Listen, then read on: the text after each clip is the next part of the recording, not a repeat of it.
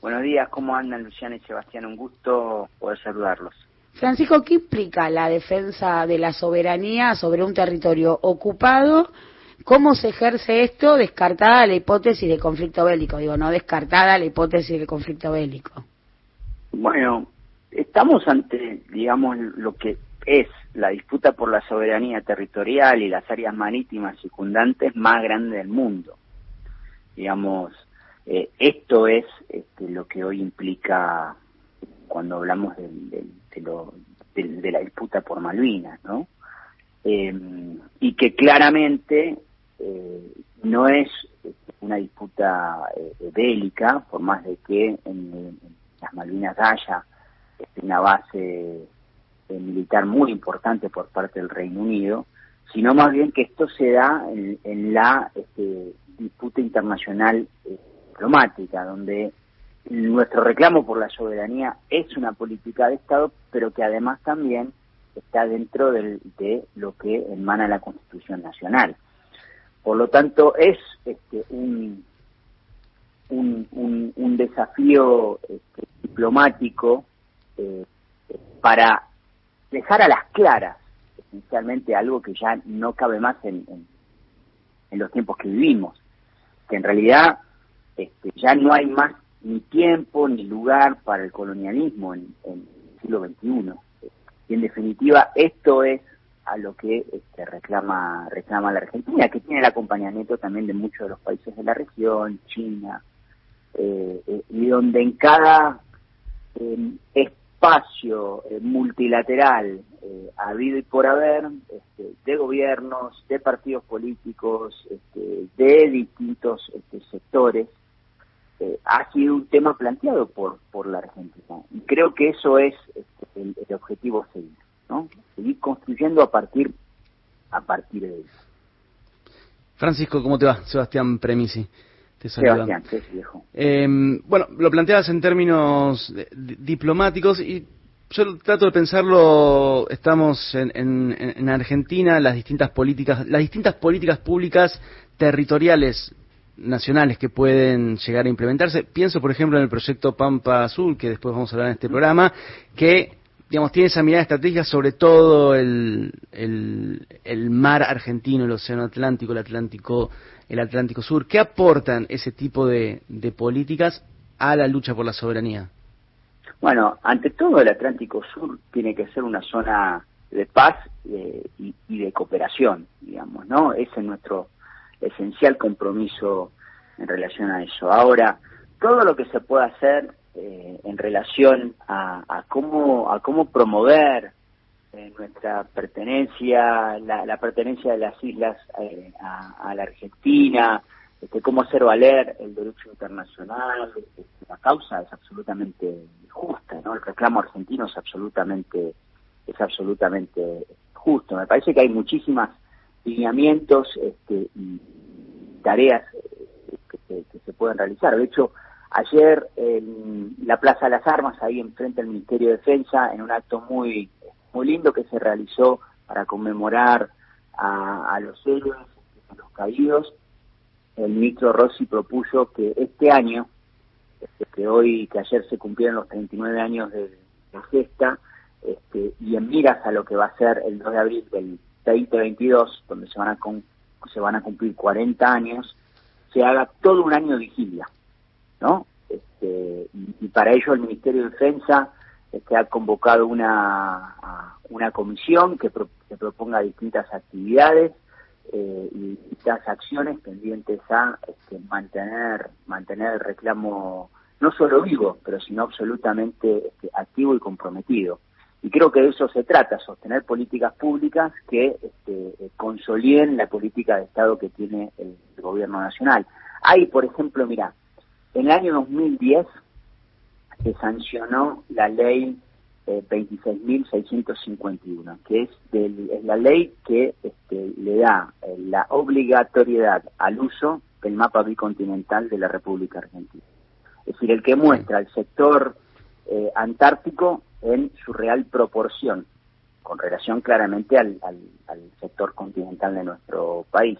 Y poco, y poco se sabe que este, no se cumple, primero porque no se cumple del todo la ley, porque en realidad es, es obligatorio este, utilizar ese mapa en todos los niveles del sistema, del sistema educativo. Y ahí es donde se ve la verdadera extensión territorial del, del país, donde por ejemplo este, en, el total de nuestro del país, en, su extensión, en cuanto uno este, calcula sus eh, kilómetros cuadrados, da aproximadamente unos 3.761.275 kilómetros cuadrados. Bueno, 969.464 de ellos, kilómetros cuadrados, está entre la Antártida este, y las Islas Australes es decir, cerca de un cuarto del territorio nacional radica, radica ahí. Y creo que eso es algo que lo tenemos que mostrar, hay que mostrar lo que es nuestro, hay que mostrar lo que, lo que nos pertenece. Y los mapas son una clara expresión de poder. Eh, no por nada, si, en los mapas, yo me acuerdo de los mapas que he estudiado cuando estaba en el secundario, donde la centralidad pasaba por Europa y estaba absolutamente distorsionada el territorio este, europeo, eh, si, uno, si uno los pone en una escala igual hacia el resto de los países del mundo, este, uno ve un continente europeo mucho más eh, chico de lo que efectivamente es. Son, expresiones de poder. Ahora, si nosotros también eh, cumplimos con la ley, eh, educamos a partir de este, lo que verdaderamente es nuestro y le demostramos al conjunto de la ciudadanía argentina y al pueblo argentino lo que efectivamente es nuestro, creo que ahí este, vamos a demostrar no solo la pertenencia geográfica de las islas, pero sino también su ubicación geoestratégica y el porqué de la ubicación este, colonial de, Gran Bretaña. Y lo que pide Argentina es eh, una mesa de diálogo tal como tal como se este, estableció en las Naciones Unidas desde 1965 a partir de la resolución 2065 este, de este, sentarse a negociar este, por la vía diplomática. La Argentina no quiere conflicto, la Argentina no, no, no esto no es este, un escenario, acá no, no se vislumbra ninguna hipótesis este, de conflicto. Lo que sí queremos es este, hacer valer nuestra nuestra soberanía. Francisco, por último. sí. No, no, no, decime, decime. No, esas islas están legítimamente ocupadas este, por Gran Bretaña.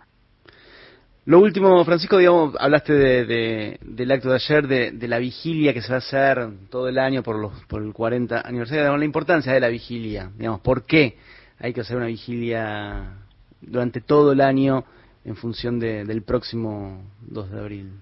Porque las vigilias son este, un, punto de encuentro eh, más que importante por la causa en este caso por la causa Malvinas. Importante en el sentido colectivo, importante en el sentido, en el sentido popular, para darle masividad al acompañamiento. Yo estoy convencido que, que la causa Malvinas eh, es este, una política de Estado porque adhieren distintos colectivos políticos, sociales, intelectuales, eh, obviamente con mayor y menor este, intensidad algunos que otros, y porque creo que la vigilia nos va a dar nos va a dar una tarea eh, para malvinizar eh, lo más que se pueda eh, a, todas las actividades que se realicen.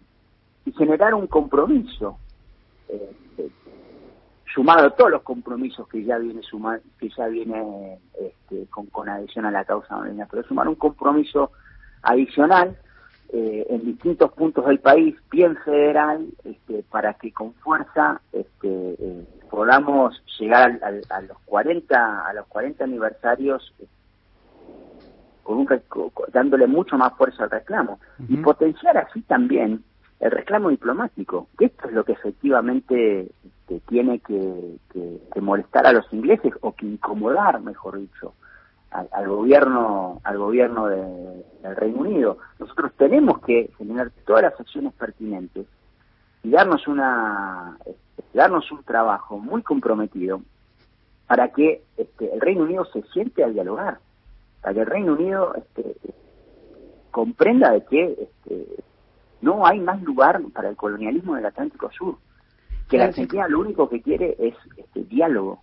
Nosotros somos un país pacífico, nuestros compromisos, por ejemplo, a ver, nuestros compromisos con las operaciones en, en, mantenimiento de paz en el mundo, bajo mandato y bandera de las Naciones Unidas, es un compromiso intacto desde 1958, donde Argentina participa este, con sus hombres y mujeres de las Fuerzas Armadas en el mantenimiento de paz en distintas regiones que están en, conflicto en el mundo. Nosotros queremos un Atlántico Sur eh, dedicado a la cooperación y a la paz. La cantidad de recursos renovables y no renovables que hay en esa zona es, este, es estratégico para el presente y para el futuro de, de los pueblos en América Latina. Y claramente eh, no queremos en, en, nuestro continente que tanto sufrió este, las distintas modalidades del colonialismo que se sigan existiendo, que siga existiendo el colonialismo. Y la verdad es que en nuestro continente hay colonialismo Malvinas, existe colonialismo por Malvinas. Francisco, Entonces, te agradecemos muchísimo tu tiempo, el espacio con Radio Nacional.